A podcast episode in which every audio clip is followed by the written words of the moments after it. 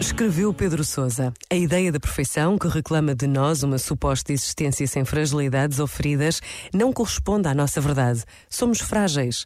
A vida é marcada pela sombra e pelo limite, e quiçá seja possível aí saborear a experiência de salvação. E se a fragilidade fosse uma benção?